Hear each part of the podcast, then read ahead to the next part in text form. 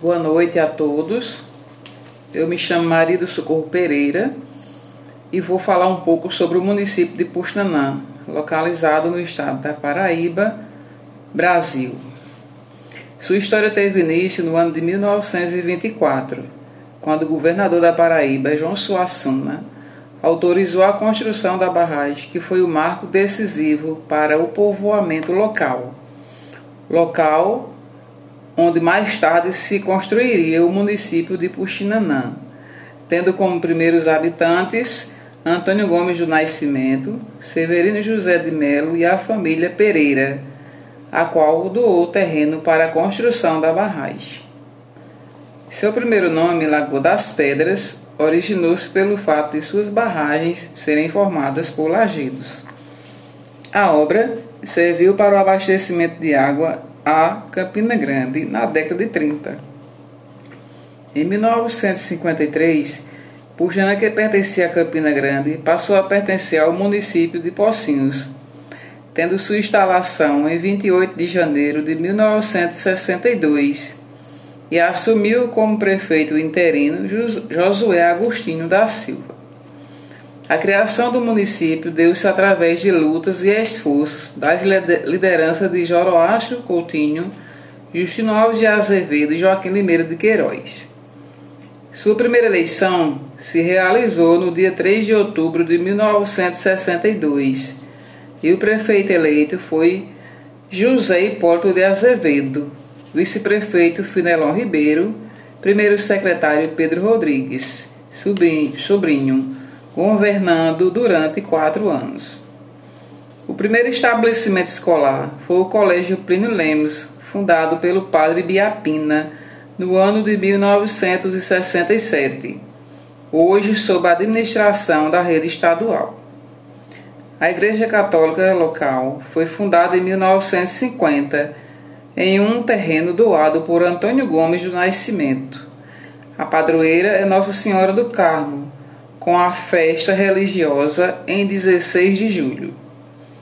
Pustanã é de origem indígena e quem nasce em Pustanã é conhecido como, como puxinanaense. Seu clima é temperado, com o inverno começando em fevereiro e terminando em agosto, com temperatura média de 25 graus. A agricultura é a base da economia e seus principais produtos agrícolas são feijão, mandioca, milho, batata doce, etc. E as propriedades são minifúndios com uma agricultura de subsistência. Sua localização fica na microrregião de Campina Grande, no agreste da Borborema, e sua área territorial limita-se com o município de Pocinhos, Campina Grande, Lagoa Seca e Montadas. Fica aproximadamente 140 quilômetros de distância da capital João Pessoa. Faz ligação com Campina Grande através de transporte alternativo, realizado por vans saindo a cada 10 minutos. Não existe empresa de ônibus. Além das vans, as pessoas costumam se deslocar através de mototáxi ou moto próprias, cavalo, carro, bicicleta, entre outros meios de transportes. Possui uma agência dos Correios e Telégrafos, duas agências bancárias, sendo Brasil e Bradesco, para os serviços básicos da comunidade. Seu abastecimento de água é realizado pela Cagepa e a energia elétrica fornecida pela Energisa. Hoje, seu principal reservatório de água é o Tanque Preto, fornecendo água de beber e cozinhar, além da lagoa e do açude que servem para abastecer a zona rural através de carro-pipas. A zona urbana é abastecida através de água encanada vinda do açude de Buqueirão.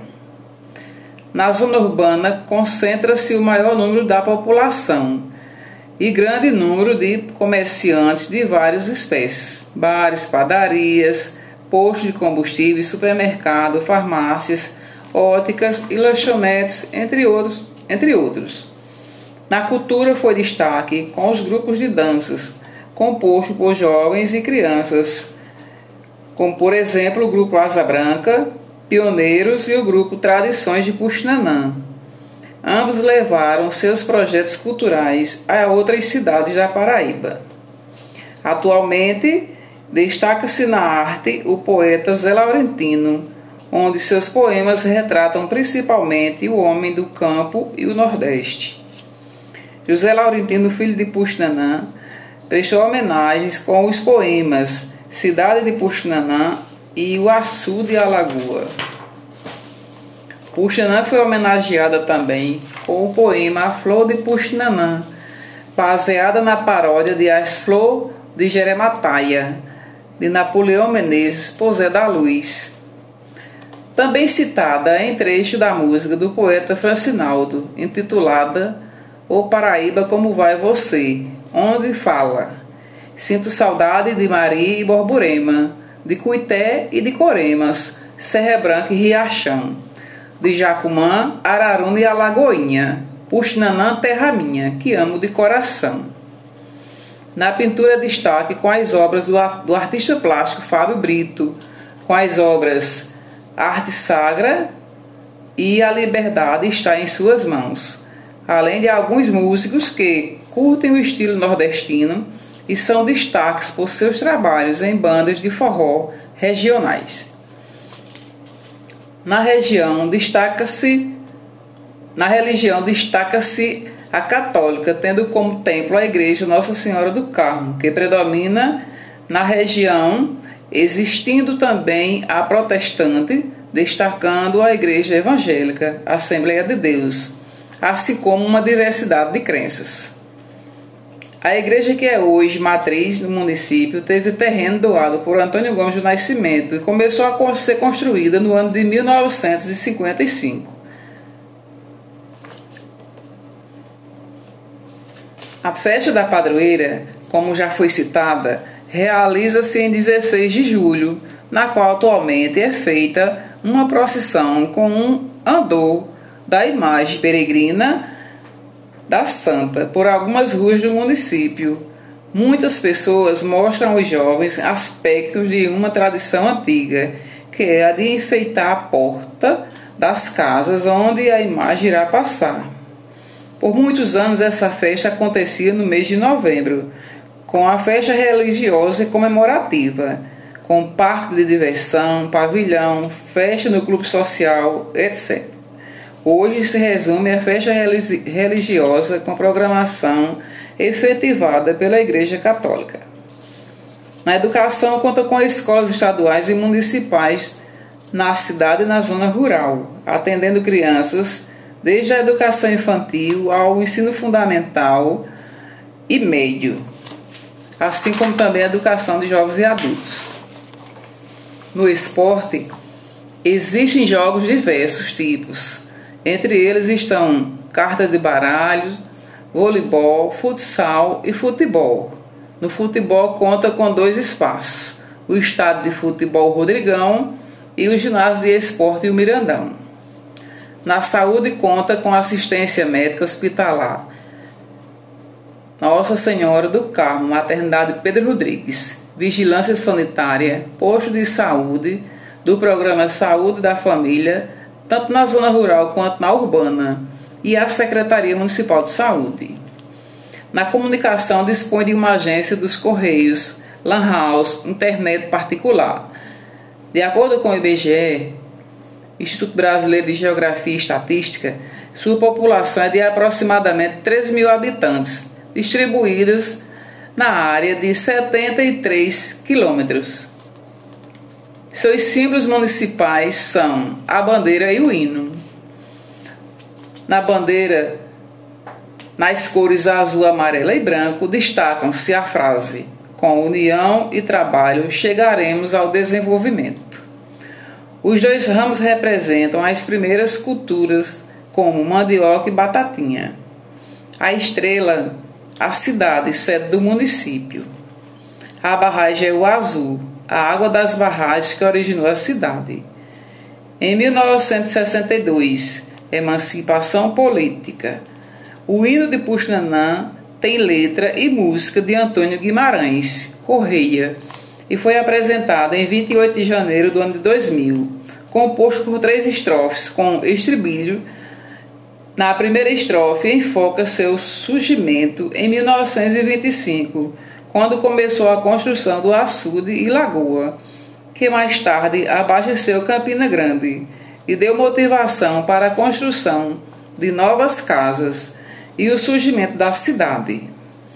Já na segunda estrofe, retrata sobre vultos da sua emancipação, bem como seu desenvolvimento na agricultura e na cultura.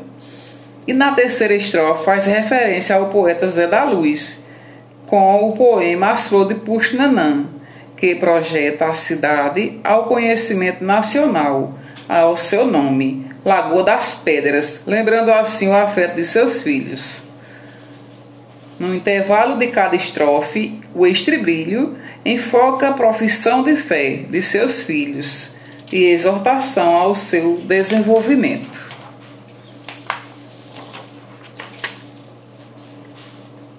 A via de acesso ao município é feita através da PB 115 até o distrito de São José da Mata, onde existe um entrocamento com a BR 230 que liga a Campina Grande, cidade com maior relacionamento, e a capital do estado, João Pessoa.